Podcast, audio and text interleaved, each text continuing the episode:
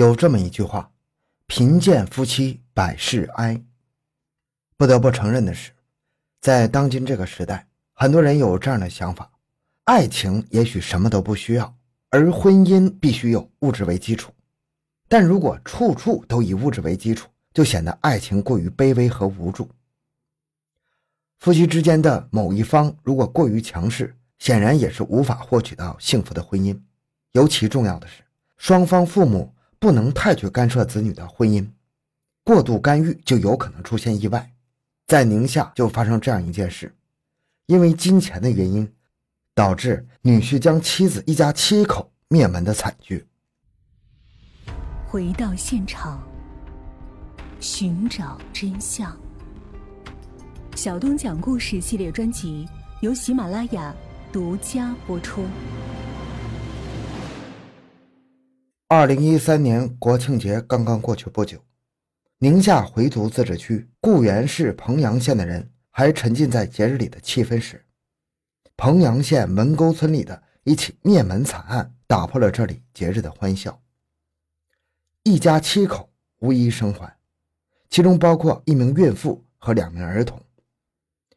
更让人预料不到的是，凶手是一名退伍士兵，叫马永东，是这一家人的女婿。那到底是什么原因？让这个复员军人做出如此丧心病狂而又泯灭人性的举动呢？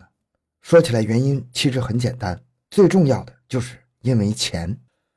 固原市彭阳县是当地有名的贫困县，而文沟村就是这个县最贫困的村子。这里自然条件恶劣，常年干旱少雨，农业种植基本上是靠天吃饭。村里的每户年收入平均只有四千二百元。马永东就是这个靠天吃饭的贫困村的一员，和这个村子里的大多数人一样，他家也不是富裕家庭。初中因为交不起学费，就辍学在家。在这种情况下，他随后就报名参军了，在新疆喀什军分区生产营当了两年的义务兵。退伍回家后就外出打工，后来在亲戚朋友的介绍下。在两千零九年，离家五十公里的一个煤矿上找到了一份工作，成为了一名矿工。有了自己固定的收入，他用工资补贴家里，用以减轻父母的负担。他是一个非常孝顺的儿子。就在这个时候，爱情的甜蜜也悄悄降临到他的身上。原来，他从小在村里就有一个特别好的朋友，叫蓝秀英，两人可谓是青梅竹马，从小学到中学，两人就一起上下学。而且两人一直彼此会有好感，在那个时候，两个人已经是学校里一对公然的小情侣。高中毕业之后，蓝秀英考上了西安的一所大专学校，马永东选择了去当兵。虽然两人天各一方，但是彼此依然爱着对方，丝毫没有减弱的意思。可以说，这次分别不仅没有让他们淡化了感情，而且还升华了他们的爱情。回家以后。马永东在父母的催促下，和自幼就熟悉的恋人蓝秀英步入了婚姻的殿堂。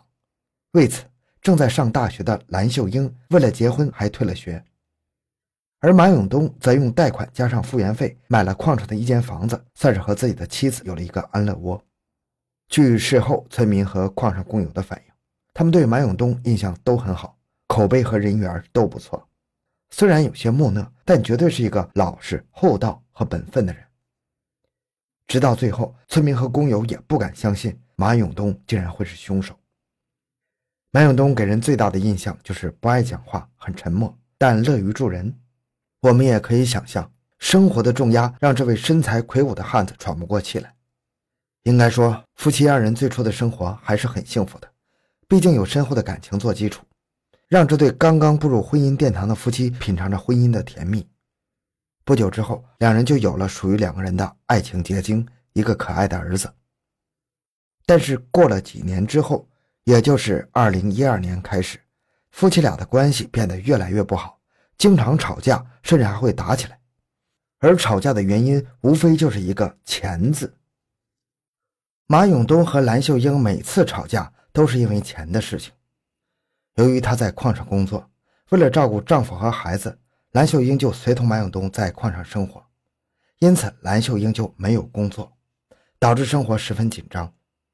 尤其是蓝秀英在西安上过学，见过大城市的繁华，所以她很喜欢高品质的生活，喜欢名牌、高级化妆品，花钱如流水，经常买一些非常贵重的东西，衣服更是数不胜数。而这对于一个月只有三千多块钱的工资的马永东来说，实在是有些捉襟见肘。马永东曾多次提醒妻子少花钱，别买那些没用的东西。他还提出把孩子送到双方父母那里，蓝秀英也可以打工赚钱养家。但是已经在家待了好几年的蓝秀英来说，她现在已经不适应打工的生活了，她根本就不愿意出门打工。两人因为钱的问题，意见越来越大，矛盾也越来越深。马永东没有接受过好的教育，只能靠出卖体力劳动为生。每个月的辛苦劳动，他实在是不愿意看到自己的媳妇儿如此的败家。而在马永东的岳父看来，是女婿耽误了女儿蓝秀英的前途，让一个大学生前途尽毁，因此他十分的瞧不起女婿。到了二零一三年夏天，马永东突然卖了镇上的房子，回到了村里。而一件偶然的事件触犯了马永东的底线。原来。马永东见矿上的工作不挣钱，就辞掉了矿上的工作，也卖掉了矿上的房子。还完了房贷之后，大约还剩下两万块钱。马永东给了妻子蓝秀英一万块钱，然后自己拿着剩下的一万块钱买了二十只绵羊，而蓝秀英却把其中的五千块钱给了自己的妈妈。马永东知道这个消息之后，愤怒不已。他觉得这是自己家的钱，而且认为是自己赚钱不容易。妻子没有工作，凭什么把家里的钱给了他妈妈，而且是五千块钱呢？于是他就一再逼迫蓝秀英回娘家去，把这五千块钱要回来。可是蓝秀英执意不肯，他说这钱已经花了，娘家拿着钱已经买了东西了。夫妻二人为此大吵一架，在气头上的马永东动手打了蓝秀英，而得知消息的蓝秀英的父亲听说女儿挨了打。立刻带人赶到了马永东家，两家人为此大吵了一架。他的父亲将女儿带回了娘家。村民称，当时两家人吵得很厉害。蓝油布，也就是蓝秀英的父亲，手拿斧头，而马永东手拿菜刀，双方都曾说过要将对方弄死的狠话。谁也想不到的是，在夜里十一点多的时候，蓝秀英突然不舒服，蓝油布就给马永东打电话，希望带自己的女儿去医院看病。就在这时，马永东才知道自己的妻子把剩下的一万块钱也带回了娘家，家里已经没有钱了，甚至是得借钱给媳妇看病。好不容易凑完钱看完病之后，蓝秀英依然回到娘家，马永东也去接了自己的妻子。但是在妻子的娘家，岳父岳母与小舅子对马永东的态度非常恶劣。但是最终，马永东还是把蓝秀英从娘家接了回来。然而就在案发的前一天。两人因为孩子喝奶的事情又打了起来。岳父知道之后，又一次来到女婿家，以离婚来威胁。岳母也是辱骂着马永东一家。而这一次，马永东没有说任何话，只是安静的听着，又一次看着妻子回了娘家。此时，他的怒火已经无法压制了，杀掉妻子全家的想法已经在他脑海里盘旋。二零一三年十月十四日下午五点。马永东吃完饭，骑着摩托车走了出去。马永东的父亲做梦都想不到，这是儿子在家吃的最后一顿饭。就在夜里，马永东悄悄地跳进了蓝秀英家的院子里面，直接推开房门进去，让自己的岳父还自己五千块钱。蓝油布不但没有答应还钱，还恶语相向，一直谩骂马永东，甚至动手打了他一巴掌。此时的马永东已经是忍无可忍了。想起昔日岳父一家对自己的欺压和蔑视，拿走自己辛辛苦苦的血汗钱，不仅不感激，而且还出言辱骂。他随手就拿起了一把刀，重重的砍到了蓝油布的头上，蓝油布当场就断了气。然后马永东又将岳母、还有岳父的父母以及两个孙女，甚至包括已经怀孕半年的妻子蓝秀英都给杀了。此时的马永东已经丧失了人性。妻子一家七口，加上肚子里的孩子，八条人命全部死在了他的手下。第二天一大早，有村民看见蓝秀英一家全都被割破喉咙，躺在了血泊当中，画面十分残忍，现场一片狼藉。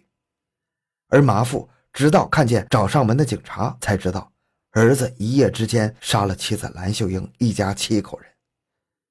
二零一三年十月十八日，警察在吴中市抓到了马永东，而对于杀害妻子一家的罪行，他没有辩解，全部承认。经过审讯，他被判处死刑，并于二零一四年十月十六日执行。好，这期内容就到这里。小东的微博账号主播小东讲故事，感谢关注，咱们下期再见。